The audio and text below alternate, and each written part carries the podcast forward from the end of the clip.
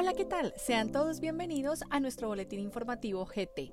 Yo soy Paula Neira y nos encanta que nos acompañen en este recorrido por las noticias más relevantes de Colombia y del mundo, para que usted y su empresa estén siempre al día con GT.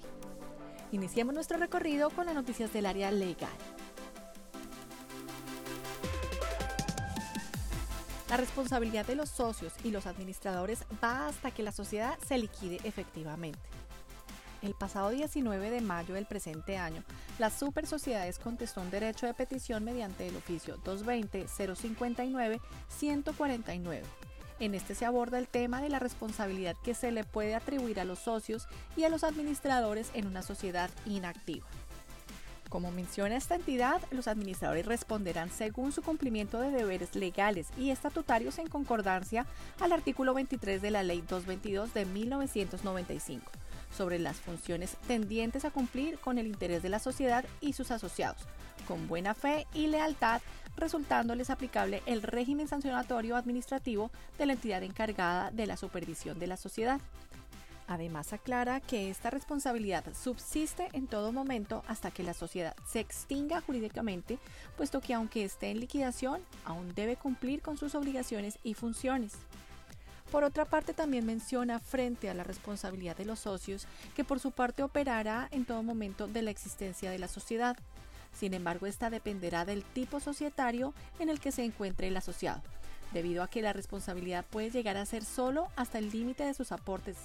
No obstante, nos recuerda la existencia de una figura doctrinal llamada, abro comillas, levantamiento del velo corporativo, cierro comillas, que es aquella en la que se puede solicitar el desconocer la responsabilidad limitada que poseen los socios, para hacerlos responsables en los eventos en que sus actuaciones sean de mala fe, fraude, abuso del derecho o simulación por medio de la sociedad.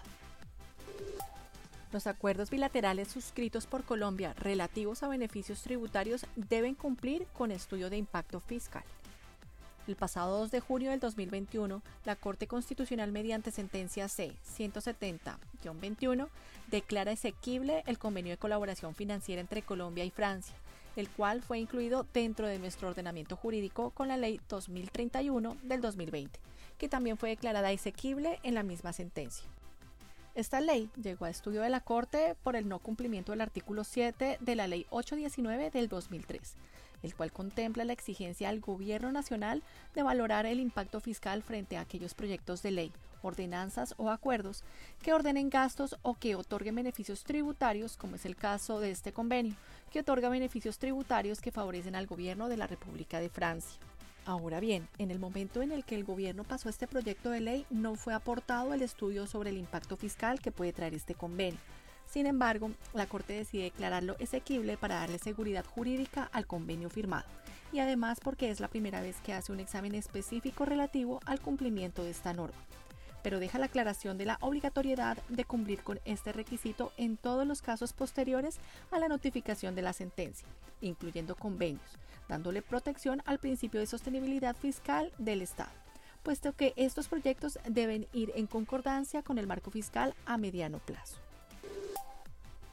Damos paso a las noticias tributarias. Vencimientos de información exógena distrital.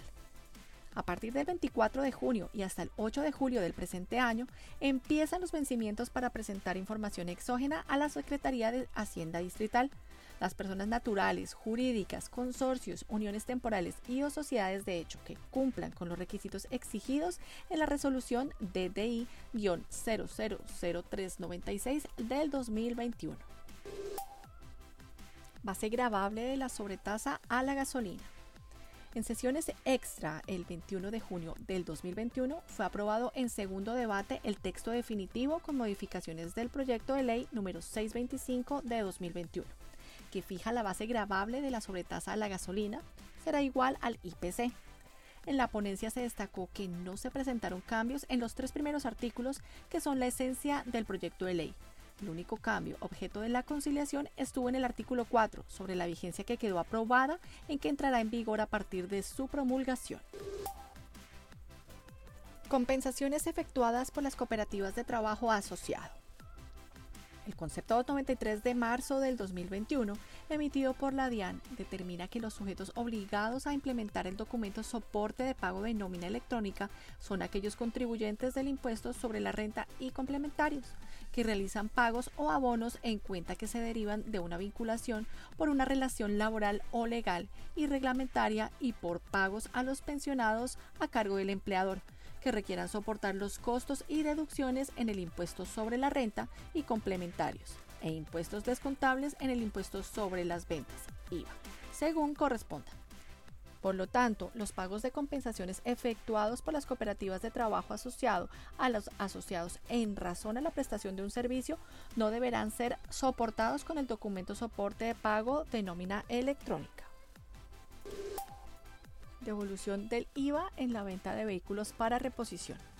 Según el concepto 03229 de marzo del 2021, expedido por la DIAN, determina que el valor susceptible de devolución con respecto a los productores y distribuidores de vehículos para reposición, calculado a partir del procedimiento de proporcionalidad o prorrateo contenido en el artículo 489 del Estatuto Tributario, se encuentra a su vez sujeto al límite del impuesto sobre las ventas IVA descontable del bien vendido tal y como lo dispone el parágrafo 2 del artículo 1.6.1.21.12. Hasta aquí nuestro boletín informativo. Para saber más sobre estas y otras noticias, los invitamos a visitar nuestra página web www.grandthornton.com.co en la sección Boletines o búsquenos en su plataforma favorita. Al día con GT lo acompaña a donde usted vaya. Hasta la próxima.